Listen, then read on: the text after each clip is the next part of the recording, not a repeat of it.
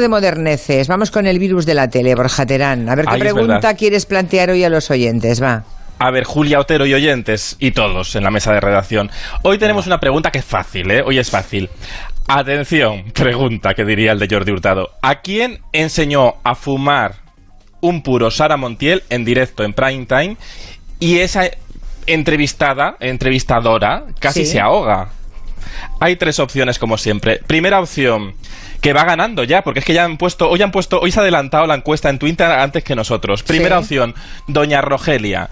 Segunda opción, Carmen Sevilla. Y tercera opción, No, ¿cómo no? no, no. Julia no, Otero. No. Sí, O Julia sea, Otero. Sara Montiel enseñó a fumar un puro a Doña Rogelia, a Sí. Carmen Sevilla y aquí presente. Pero ¿quién Julia entrevistaba a quién? Entrevistaba la entrevistadora Sí. A Sara, Montiel, Montiel, vale. Y la entrevistadora quiso que, oye, pues que aprendiera a fumar un puro, pues como Sara lo hacía y casi mm, se asfixia en directo. ¿Qué siglo. XX este momento también os digo? Porque enseñar a fumar en televisión ahora Bueno, mismo claro, sería día. imposible. Por eso, Sí. por eso lo he traído. Hoy, mm, hoy, que- uy, quedaría, fácil. queda- sí, es fácil. Hoy es el- fácil porque, claro. Y el, corte es divertido. Vale, vale, pues nada. Julia eh, sabe algo, pero no, no quiere decirlo. Yo sé, yo sé quién no es, pero.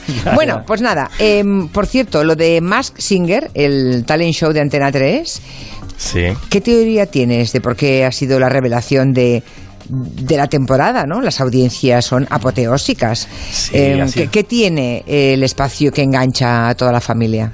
Ha sido uno de los grandes estrenos de los últimos años del programa de entretenimiento. Pues yo creo que la clave está en la sorpresa.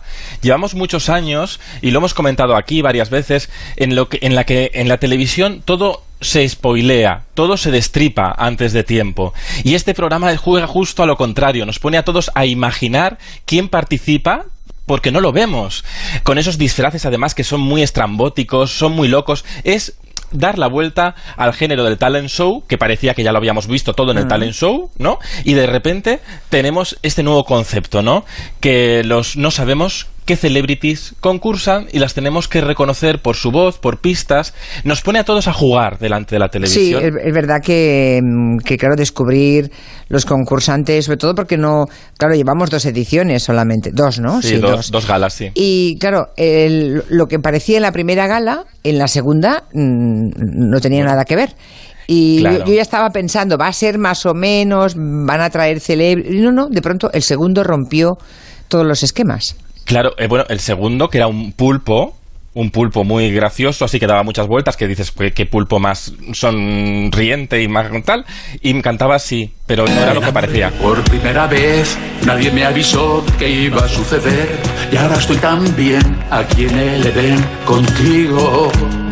Bueno, sin verlo, sí que suena un poco a su voz, ¿eh? Sin verlo, yo ahora que no lo. sabiendo que era Pepe Navarro, le reconozco perfectamente. Sí. ¡Ay! Me suena esta voz. borracho, viviendo mi vida, pero a tu lado. Y ahí, a- y ahí se oye a los, a los Javis, a Javi Ambrosi, muy oyente de este programa, eh, a Javi Ambrosi diciendo, ay, me suena mucho la voz, claro, porque Javi Calvo y Javi Ambrosi habían estado con, con Pepe Navarro en el rodaje de Veneno. Lo habían tenido muy, muy reciente, ¿no? Y le sonaba la voz, pero luego no, no acertaban. También es muy interesante del programa, del programa cómo ha cambiado el rol de jurado, no son jurados, son investigadores, ¿no? Son como unas Ángelas eh, Fletcher, ¿no? En Se ha escrito un crimen. A veces a, a- Ambrosi se levanta y hace como teorías conspiranoicas que a mí me recuerda mucho a la serie Se ha escrito un crimen, ¿no? Puede ser esto, por esto y por esto. Ahí hilan, hilan fino. Y so- ha sorprendido mucho a la gente Pepe Navarro, porque a Pepe Navarro le tenemos como un señor muy serio, como que imposible verlo dentro de un disfraz. Claro, ese es el giro del programa, ¿no? Que nos, nos rompe con nuestros propios prejuicios, tan importante. Pero es verdad que Pepe Navarro, Julián, en la historia de la televisión, se ha disfrazado mucho, porque él era muy golfo, a él le encantaba disf- disfrazarse, eh, meterse en, en- en otros personajes, e incluso en uno de los últimos programas así a lo grande, un late night que no funcionó mucho, que se llamaba Rufus y Navarro, en televisión española, recuperó a Spinete, al disfraz de verdad de ¿El de. Spinete? No me Sí, una de las últimas veces que vimos a Spinete fue en el programa de Pepe Navarro. Dentro estaba un humorista de la generación chanante, Julián López, y casi mm, rompieron con la imaginación Spinete, que estaba ya muy deteriorado físicamente, cayéndose a cachos, y así hablaba Spinete a ¿A Pepe quién has echado de menos, Spinete, en ese, en ese tiempo que no estás trabajando? Hombre, pues no sé, a lo mejor a, a Julián este de la boina, este del kiosco, ¿sabes? Sí. Lo que pasa es que era un artista, ¿eh? Que, que los surtidos estos que la bolsa de surtidos te metía más habas que kikos, ¿no sabes? Bueno, era desmontando un poco a Spinete, ¿no? El, el- el cliché. Pero un de poco, un poco triste, ¿no? Esa decadencia ante Sí. los ojos. Bueno, sí. ade- es que- no, es que ante los ojos, Julia, es que tam- no tenía ya Spinete los ojos, se le habían caído al pobre Spinete los ojos. Cayó Por víctima eso del amianto, ¿no? Estaba Spinetta. cubierto Sí, ahí de bueno, amianto, claro. Desapareció de televisión española, estaba almacenado en los estudios de color, que ya no existen, y bueno, estaba contaminado y ahí han desaparecido muchas cosas de los archivos de, de decorados y de atrezo de televisión española por la contaminación de aquellos edificios. Lo que viene Que- ahora sí que les va a Sí. sorprender a los oyentes. Sí, porque Pepe Navarro descubrió a Javier Bardem. En el- los programas de Pepe Navarro eran muy importantes los secundarios. Los secundarios son los que dan brillo al, al gran protagonista que era él. Y hacía muchos teatrillos con muchos disfraces que gustaban a los niños cuando hacía la mañana en televisión española, porque hizo durante años la mañana en televisión española en un programa que se llamaba El Día por Delante, y ahí estaba Javier Bardem haciendo de Superman. Ahí lo tienen. El hombre que tantas vidas salvó, que tantos obstáculos venció. ¡Es él! Recoger los dientes, señor. ¿Alguien ha visto mis dientes? ¿Pero qué te Que pasa? es mi día. ¿Cuándo, ¿Cuándo? Es que tú para coger un día bueno lo tienes raro, lo que buscas. A mí los días de lluvia me sientan muy mal. Ya veo, solo Yo los los huesos molidos. Ya veo, ya. Claro, claro. Y este que Claro, el, el habla, viento no está a mi favor. y este que habla, y este que habla así es Javier Bardem. Es Javier Bardem, sí, claro, estaba sin dientes y por eso igual no vocaliza muy bien, Ya, ya, ya, claro, claro. Pero, pero, pero eso era una televisión que era era muy imprevisible tanto como más Singer, porque ahora todos los magazines son como muy iguales, todo el rato es un debate eterno, todo es un, un debate eterno y no, no experimentan tanto con esta creatividad que al, al final fomenta el suspense, ¿no? De- Decía Chicho Ibáñez Serrador que un buen programa de televisión para contar una buena historia siempre tiene que tener un puntito de suspense. Oye, ¿y hay precedentes de Marx, del Mask Singer de Antena Sí. 3? Bueno, es que esto de disfrazarnos y jugar a reconocer personajes en la historia de la televisión no es nuevo, ¿eh? Ahora es más sofisticado, más sofisticado. Hubo un ejemplo en el año 88 con Enrique Simón, ¿os acordáis de Enrique Simón que presentó muchos programas y luego hizo como una versión de una serie que se parecía mucho a Médico de Familia y entonces ya desapareció? Porque no sé qué, pero sigue por ahí Enrique Simón haciendo cosas en el teatro, creo. Bueno, pues había un programa que se llama A Media Tarde, año 88 que había unos niños jugando y tenían que adi- adivinar a un personaje disfrazado. Os voy a poner un fragmento de un personaje disfrazado, a ver si lo reconocéis. A ver. Que ese era un zorro. ¿Nos ha dado una pista? Actualmente trabajo en la radio. Pero me conocéis más por televisión. Mi cabellera es rubia. Lolo Rico. No, Encarna Sánchez. no. Fíjate, es muy curioso, es muy curioso. ¿Quién ver Es, ahora lo vamos a descubrir, pero es muy curioso los referentes de la época. Esto en Massinger también es muy curioso que hay gente dentro de los trajes que probablemente los Javis con los referentes que tienen ellos actuales no les cuesta mucho atinar. Pues era ella, Mayra Gómez Ken. Anda. Mayra Gómez, ¿qué? No sé, yo no sé nada. A ver. ¿Qué dijiste? Mayra. Sí, soy yo. Lo que tenía ganas es que, vamos, intentaba no reírme, porque si no se ibas a dar cuenta enseguida de quién era. Mayra Gómez, que metida en un disfraz Del zorro. del zorro, además. Bueno, y lo acertaron, lo acertaron. Pero tuvo que decir muchísimas pistas. Ya casi que la- casi que dice que presentaba el 1, 2, 3 en aquella época. Más, esto lo ha hecho también Mercedes Milá, ojo. Esto de los disfraces también lo hizo Mercedes, ¿Mercedes Milá. Milá? Sí, en su programa de jueves a jueves. Sí. Es que hizo hacía de entrevistas en el año 86. Bueno, pues de repente un día disfrazó a sus invitados por, con motivo del carnaval y a ver si adivinamos a quién era. ¿Quién era? ¿Quién Además, era? ¿sabe por qué me vestí de, de vikinga? Porque los vikingos es el pueblo más culto del mundo. Desde el principio supieron que el casquete y los cuernos iban juntos. y es una forma de mostrar cierto liberalismo, cierta forma de, pues no sé, hasta incluso de, de olimpismo. Julia, ¿tú lo adivinas? No. Igual si lo adivinas. No, tengo ni idea. Ni idea, no me nada. acuerdo y por la voz ahora mismo soy incapaz de reconocer quién es. Pues es alguien que conoces muy bien, que iba disfrazado de vikinga y es Pedro Ruiz. ¡Ostras! Pedro Ruiz. A ver, a ver, a ver, vuelvo a poner ahora sí, Además, claro. ¿sabe por qué me vestí de, de vikinga? Porque los vikingos es el pueblo más culto del mundo.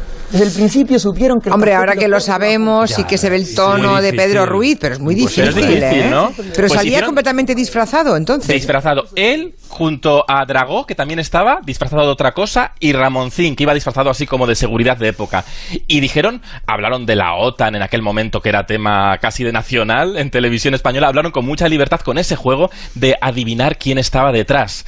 Eh, con unos disfraces, eso sí, que eran un poco cutres, ¿eh? El de Dragó se caía todo el rato a cachos. Eso Max Singer no lo tiene, porque Max Singer hace disfraces muy espectaculares, porque al final, en un programa musical, es muy importante que, como no vemos la expresividad del cantante, es muy importante que cuando hacen ese- esa actuación musical, transmita, transmita, y no vemos su cara, pues tiene que transmitir el muñeco, al fin y al cabo. Pues a ver esta noche qué sorpresa nos da Antena 3, ¿no? A ver Mañana. quién... Sí, ¿Es mañana. mañana? ¿Es Mañana miércoles, Ah, es verdad. sí. es- Bueno, mañana Yo me- miércoles, yo- vale. Yo estoy enganchado. Yo pensaba que era martes, fíjate. Miércoles, vale, vale, pues El veremos a ver. sí. Porque hay alguno que, que repite, ¿no? O sea, hay, hay uno de los no, disfraces que repite y, viene, y viene uno nuevo, ¿no? Mañana te- hay un invitado que es Mariquita, ¿eh? que es una mariquita gigante, y vamos a descubrir algunos de los que ya están participando. Bueno, O sea, los que participan desde el primer programa siguen todos los programas más, sí. Sí, sí, ya son ocho capítulos y ya están. Yo creo que ya conocemos a casi todos. Y van re- claro, hay que ir eliminándolos. Ahora cada Ya, semana ya, se ya, descubre a uno y mañana se descubren dos. Mañana dos, ah, bueno, El- bueno. Creo que es el invitado y uno de los que ya participan. Vale, vale, vale. Bueno, vamos a la encuesta, a ver cómo, la encuesta A de ver. Twitter que hemos puesto, a ver cómo está. Vamos a nuestro centro de datos, conectamos con Neutral. No, esto no es de Neutral. A ver, pues, a ver, pues la, la, entrevi- la- la pregunta: ¿quién enseñó a fumar un puro Sara Montiel duran- durante una entrevista en televisión? Tres opciones: Doña Rogelia, que va ganando con 40,7, Sí. Carmen Sevilla, que va en segunda posición con un 34,1, y Julia Otero, que va detrás, la última, 25,3%. Y bien, no tengo ni idea. bien. Yo sé seguro que yo no fui, eso seguro. A mí no me enseñó Pues- a fumar un puro. Pues haces muy bien. Espacio libre sin humos y casi Carmen Sevilla lo sufre en directo. Sara, ¿cómo Pero- puede? Pero es que tú te tragas el humo, te has tragado Claro, el humo claro. como si fuera un cigarrillo. Claro. Y tienes que hacer así, mira. Ay, Uy, qué tía. Ole, así es fumando espero. Fumar es un placer. ¿Qué tiempos? Genial. Ya en mi época, querido Borja Terán, ya no se fumaba en la tele, que lo sepas, ¿eh? ¿No? Nadie, Pero- no, no. nadie. Ya Bueno. no, ya no. Algunos todavía fumaron hasta, hasta los 2000 casi, ¿eh? ¿Ah, sí? Sí, en los programas de cine, de Garci sí, y en el todo eso. de Garci de la vamos. Yo, desde que- luego, yo no recuerdo, eh, empecé en el 88, no recuerdo que nadie nunca fumase en el plató, pero igual estoy equivocada, ¿eh? igual me falla la memoria, pero, Pero, yo juraría eh, que nadie fumó nunca ya, ¿no? En tus La clave, platos, ¿hasta no, qué año se mantuvo sí. En Antena la clave? Porque allí se fumaba, vamos, Bueno, había sí. unos Sí, sí, sí. ceniceros cargadísimos. Mm. Car- No, no, y en días de cine hasta que lo prohibieron, hasta que lo prohibieron, hasta que prohibieron tra- en el, en el puesto de trabajo. Qué cosas. Aquí dice Benur, un oyente, que es un poco frustrante que hablemos de disfraces en la radio y que no podamos verlo. Bueno, por lo Es lo que tiene la radio. Pero si la... Pero claro, hay la que imaginar, Claro. hay que imaginar. Es que ahora estamos acostumbrados a darnos todo masticado. A mí me gustaba aquella época que imaginabas al locutor y a la locutora. Ujú. Ahora ya todo lo sabemos. Sabemos hasta cómo es Goyo en mallas, en, en- en bicicleta.